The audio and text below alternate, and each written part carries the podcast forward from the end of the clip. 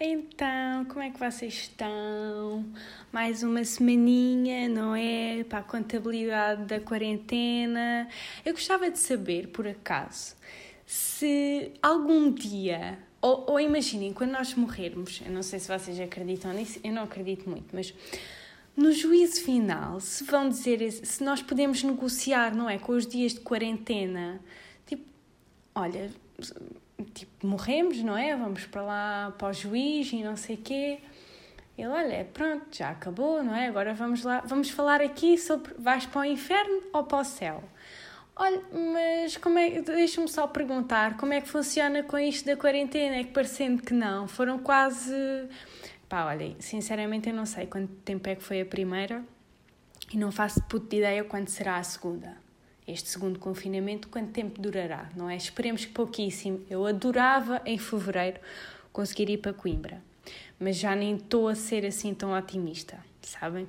Já estou nesse ponto em que, olhem, prefiro nem saber, prefiro, prefiro nem fazer um puto de ideia para não sofrer porque pronto, assim vai sendo uma surpresa, ah, mais uma semana, ah, quer dizer que é sempre às duas, não é? Também não se contentam, não pode ser tipo só, não podem verificar de semana a semana, não, tem que ser logo de 15 em 15 dias, essa merda, é sempre para cima. Está a ser fixe, não está? ah, enfim, é sério. Olhem, hoje não. Pá, eu sei que é costume não ter assim nada de especial para dizer, mas hoje acho que ainda menos. Desculpem este barulho irritante de vidro, mas hoje vim gravar para a minha sala. Pá, pronto, temos que inovar, não é? Temos que descobrir novos cantos dentro de casa e não sei quê. Pá, não, é mesmo só porque no quarto, com a janela aberta, os gatos vão para ali mear. E, e agora com a altura, é a altura do cio das gatas, não é?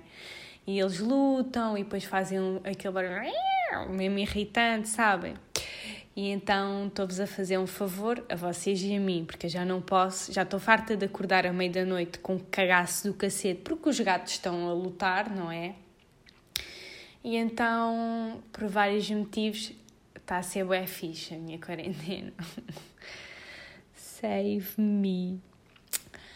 Enfim, pronto brincadeiras à parte, pronto, como eu estava a dizer, não tenho assim nada de especial para vos contar, não tenho assim uma super conclusão, mas achei pertinente agora que, pronto, está confirmado que vamos ter exames à distância, pá, não sei se está igual para toda a gente, mas em Coimbra, já, vou ter dois exames em, em regime à distância e pá, não sei como é que vai, não sei como é que vai ser, porque as pessoas também não estão muito interessadas em dizer, sabem?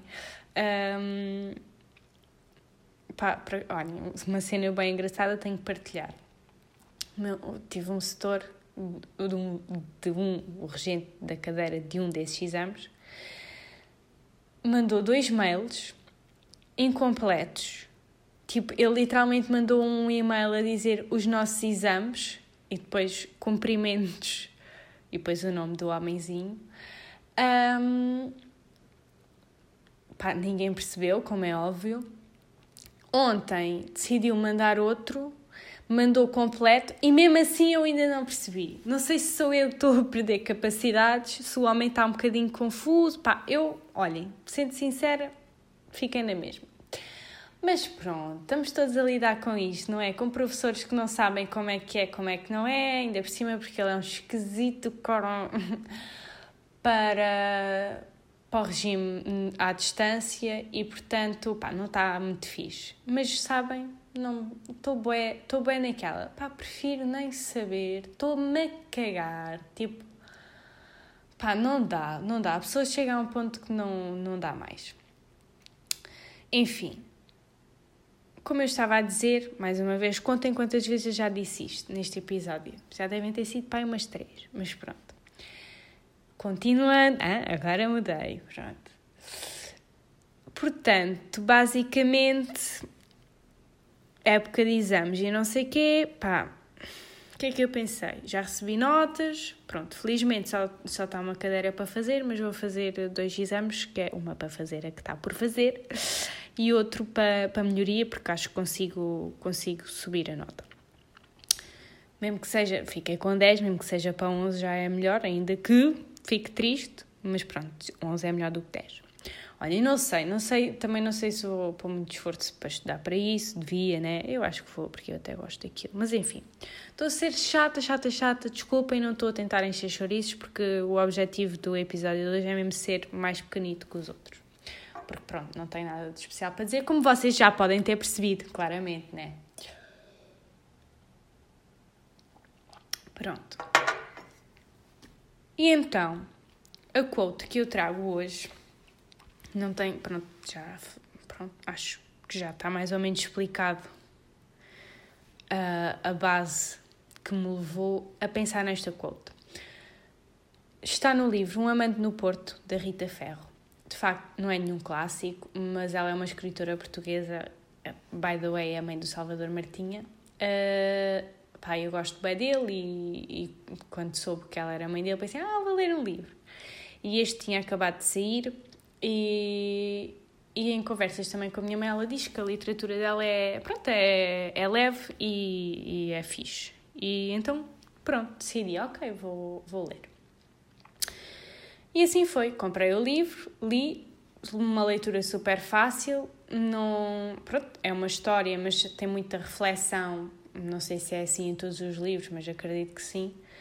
Muita reflexão e não sei o quê, pronto, é interessante. Uma coisinha mais leve, mas tem, tem muitas quotes desse livro, por acaso. E então, a que eu vos trago hoje é: as pessoas não se avaliam, aliás, pelos resultados, ao contrário do que a modernidade nos sugere, mas pela bravura das tentativas. E porquê é que eu trouxe isto hoje? E estou aqui a falar de exames e não sei o quê. Acho que especialmente na altura dos exames e testes e blá blá blá, nós temos muita a tendência de ficar à espera de, das notas. E contra mim falo, pá, eu andava super ansiosa para saber a, a nota deste exame a que tive 10.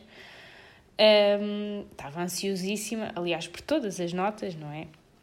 Mas pronto, esta em especial, porque, pronto, não fiz tudo o que sabia, mas eu estudei literalmente um dia antes, portanto eu li a bibliografia toda, nem sequer olhei muito para exercícios nem nada e portanto pensei, pá, yeah, isto, pronto, não vai dar, mas estava curiosa para saber, porque até não, quando saí até não pensei que me tivesse corrido completamente mal, houve coisas que eu não fazia puta ideia, não fiz, que eram as coisas mais importantes, mas fiz assim, pronto, ah pá, sou sincera, tudo aquilo que eu sabia eu escrevi e só acabei o exame mesmo à hora de hum, pronto, de, de saída também porque, pá, devo ter divagado para cacete. Mas funcionou-me, dá-me para 10, não é? Pronto, não me posso queixar. Mas aquilo que eu queria dizer é... Hum, eu estava super ansiosa para saber o resultado, mesmo sabendo que tinha dado que coisa. Claro, também queria saber se tinha dado pá, positivo ou não. Mas a verdade é que nós tendemos muito a fazer isto. É, ai, interessa é a nota. E depois também porque há, uma, há um peso, para, especialmente para quem quer tirar o mestrado, de ai, mas tem que ter uma boa média que é para entrar naquilo que quer e não sei o quê. Pá, e acaba por ser um bocadinho ingrato. Porque a verdade é que nós estamos a, nós estamos a descredibilizar o nosso esforço para certas, para certas disciplinas e estamos a pôr o peso todo no resultado. Tipo, ah, pronto, só interessa se tiver 15, de 15 para cima, se quiser uma média de 15, por exemplo. É pá, e não tem de ser assim. Pá, este não é, o, não é o melhor exemplo porque eu de facto não, não estudei muito para este exame e felizmente consegui sacar o 10. E só por aí, e só por aí podem ver o quão injusto é nós estarmos a depositar o esforço todo no resultado porque o resultado não nem sempre reflete aquilo que nós aquilo que nós nos esforçamos. Ou seja, há todo um há toda uma predisposição que nós já temos para certas matérias, para certas. E estou a falar em relação a testes, mas pode ser em relação a, a várias outras coisas. Mas pronto, vou pegar nos testes porque acredito que seja a realidade da maior parte, se não todas as pessoas que ouvem este podcast. E pronto, e para mim também faz sentido, portanto, uh, tenho que falar daquilo que sei. Mas há cadeiras para as quais eu me esforcei muito mais, por exemplo, contabilidade, eu, pá, eu acho que queimei os meus neurónios todos a estudar contabilidade, que foi a primeira cadeira da época normal, portanto, imaginem. E fiquei com 12. Está bem? Pronto. Eu não, aliás, não sei não, para ter ficado com 12 tive, tive 12 no exame, portanto foi, foi certinho e limpinho. Se não tive menos, posso ter conseguido arredondar ali, pronto, por causa de, dos mini testes que fizemos na época normal, mas enfim. De certeza, de certeza que tive para aí 12, se calhar a 11 e pouco, pronto. E, ou seja, não acabou por não refletir, porque eu sinto que estudei muito mais para, tirar, para sacar a grande nota e fiquei com um 12. E com esta eu estudei literalmente num dia antes e saquei um 10. Ou seja, eu não me esforcei, eu não me esforcei praticamente nada para, para uma cadeira onde tive 10. E uma que eu me esforcei imenso tive 12. E agora vocês dizem, ah, isso, é, então quer dizer que és burra, né? Quer dizer, se não te esforças tens 10, se te esforças tens 12. É pá, não. Isso depende muito. Eu nunca fui, nunca fui grande espingarda à contabilidade e para quem, sabe, para quem me conhece minimamente sabe que eu tive, tive um ano em contabilidade. E pá, eu nunca fui grande espingarda àquela merda, para já porque eu odeio, não é? Devo já dizer que pá, não gosto nada, não, não consigo, para mim, não tem muita lógica, não consigo compreender e enfim, não vou já estar a falar mal porque este semestre vou ter contabilidade 2. Pronto, choro um bocadinho menos, né? Mas enfim, e a verdade é só essa. estamos a pôr uma, um, uma importância demasiado grande nos resultados. E eu sei que é. Que muitas vezes, especialmente se quisermos mestrado, por exemplo, os resultados é que nos vão levar lá. Mas a verdade é que acaba por estar injusto. E eu sei que isto põe em causa todo o, o sistema educacional e é esse o meu ponto. Não, não é esse o meu ponto, mas eu acho que de facto é mal avaliado. Nós somos mal avaliados porque não, não, não somos avaliados por muitas coisas que não dependem só de nós. Por exemplo, eu para contabilidade fartei-me de estudar e não, saquei, não tirei mais do que um 12. Porque eu de facto não tenho grande habilidade para contabilidade. Agora há para outras cadeiras, por exemplo, esta que passei com 10.